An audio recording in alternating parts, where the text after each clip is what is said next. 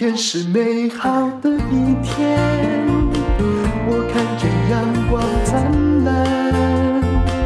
今天是快乐的一天，早上起床充满希望。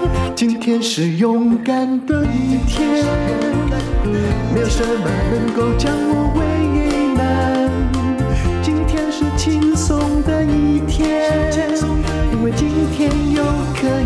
今天又可以好好吃个饭。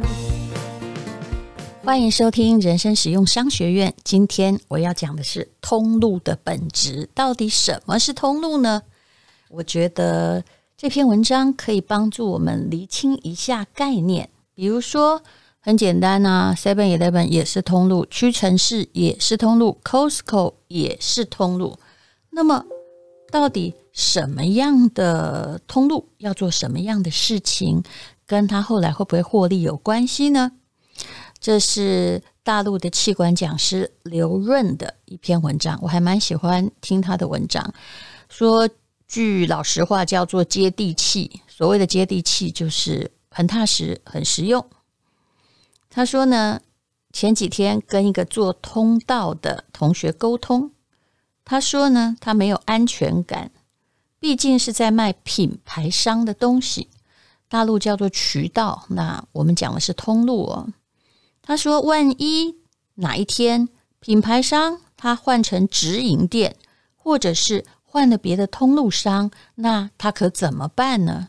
其实这一句话就点出了难题。很多朋友跟我说，他要去谈代理。我说，代理的命运就是做得好啊，你大概就做那几年，不久呢，约满之后，这个品牌他就自己来做了哈。Remova 这行李箱是一个很好的例子，不管你做的多好，哎。其实真正的品牌，它是希望有直营店的，因为直营店哦，不管你做多好，直营店才能够真正符合他们的特色嘛，统一指挥。那你如果做不好的话，那当然很可能合约里面就已经哦没有达到多少的，嗯，财报没有到达某个高度，就把你换掉了。那很多代理商就这样，就是哎，我现在啊。就是做得好做不好都不对，那要不要做自己的产品呢？这种危机感，很多的通道商、通路商或者是代理商都有啊。那我们也不需要妄自菲薄了。虽然没有自己的产品，但是作为通路，我们也有稀缺能力。这是刘润老师说的，那就是我们能够把产品规模化的。触及那些潜在的消费者，这是通路的本质，也是通路的价值。那么，到底怎么样去看通路呢？代理商当然也是负责通路的。那电商我也是负责通路的。比如说，我们用自媒体、用 FB、用 Podcast 在帮很多厂商卖东西，我们做的也是通路。不过，每个通路都有不同的性质。我觉得。危机最大的应该是代理商，比如说我们做自媒体啊，和很多的作者或朋友、明星一样，如果 A 厂商诶不给你做了，那你可以做 B 厂商，你的选择无限多。但是如果你做单一品牌的代理，的确是危机感相当的强。好，刘老师说，比如你卖防脱发的洗发精哦。那么，如果你在地铁发传单，就是很规模化的去触及那些潜在消费者。所谓的潜在消费者，白话的解释就是根本不知道你是谁的，你的品牌是什么的那些人呢。但是呢，如果你广泛的去发传单的话，这些触及的一百个人的人群中，只有十个是你的目标客户，那这叫做一个很普通的通路。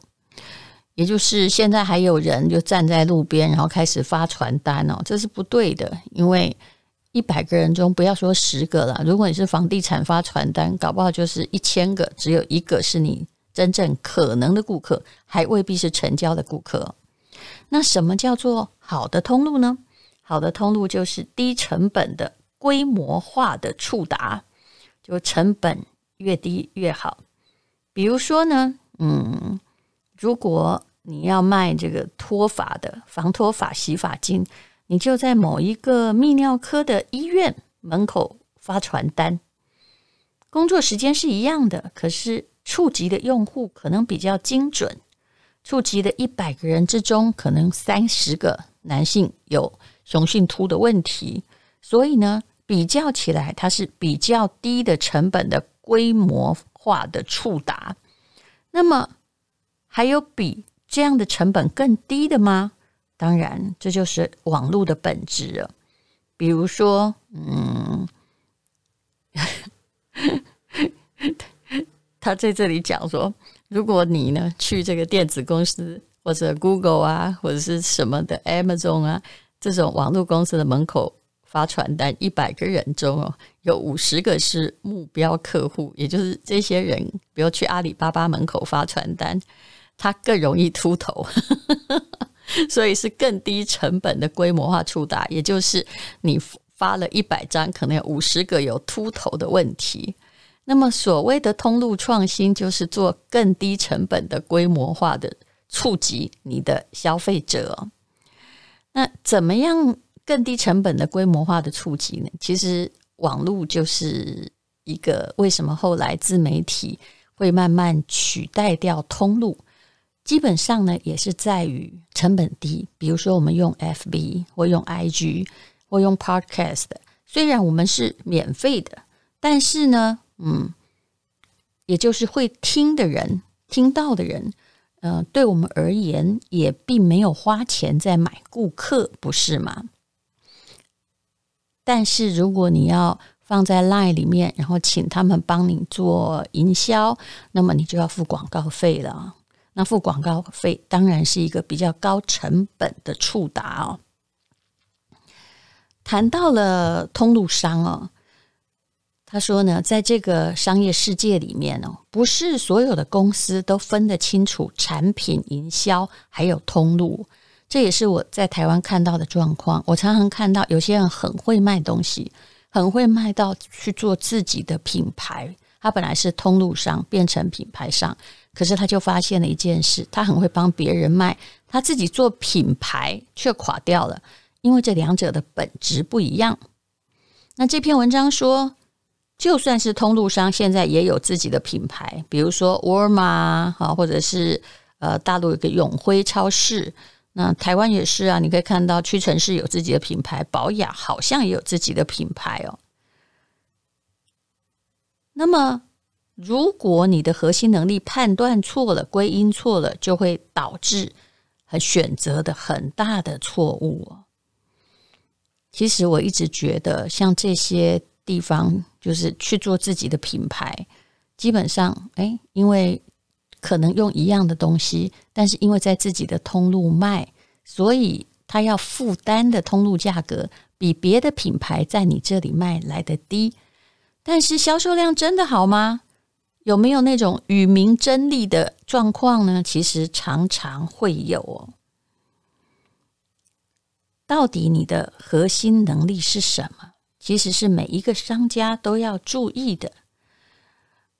通常呢，对于比如说 Seven Eleven 而言，他也有他自己的产品哦。可是你很显然去那边选他的产品，并不是因为他有专业能力做卫生纸。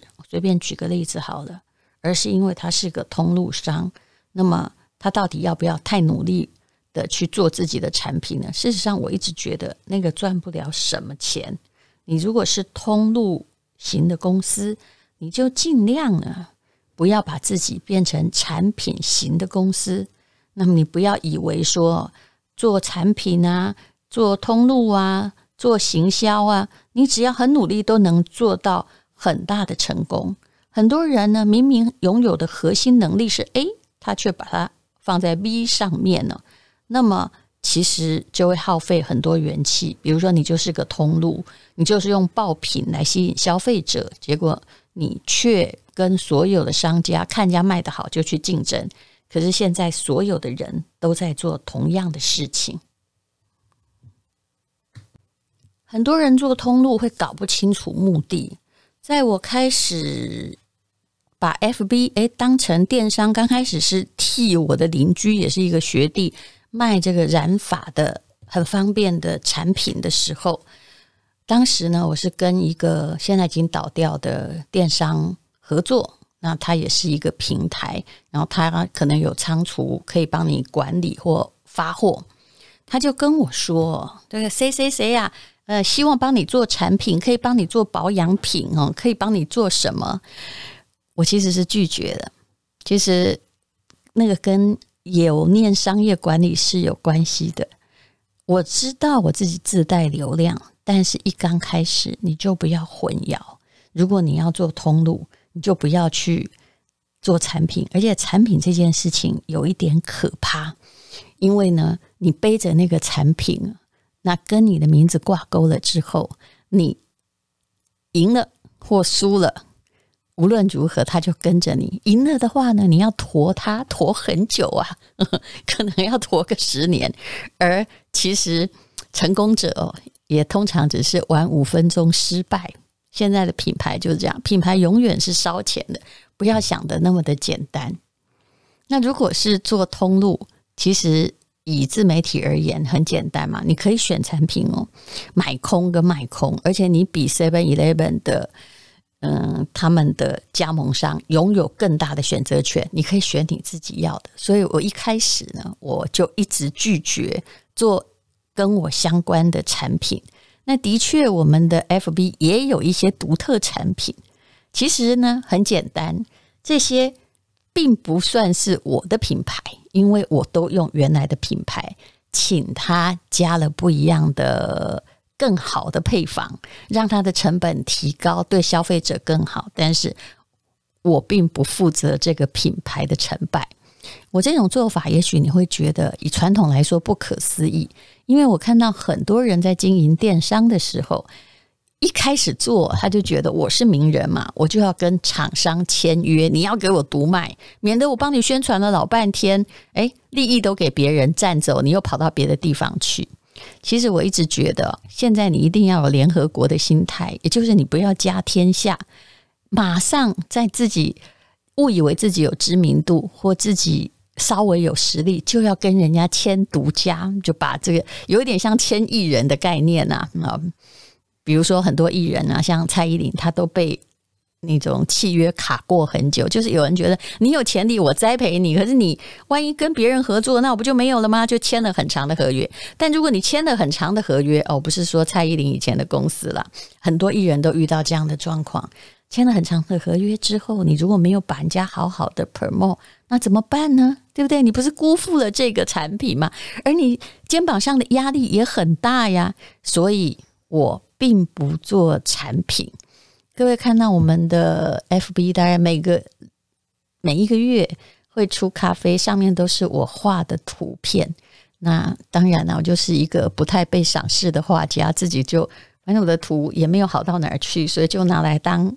咖啡的封面刚刚好，也是一种乐趣。那么，那做着做着呢，尤其我后来就考了咖啡师的执照，还有烘焙师，就觉得，哎，那就每个月出一些吧，但是也没有压力啊，啊。上面虽然有签吴淡如，但是它没有品牌。当然，我们都是合法的，按照法令这样子的出品。那请一个非常知名的代工厂包装，不是烘焙哦，烘焙是我自己的工作室在烘焙。当然，他烘焙师也是我们的特约烘焙师，就是我的师兄。可是无论如何，如果你打定主意做通路，不要做品牌。一直到最近，我还遇到了一个。嗯，做保养品的，其实我都觉得他自己做的很危险。为什么？因为还剩下，比如说十一个月的存货，那他都舍不得打三折出售。我觉得这是有一点离谱了。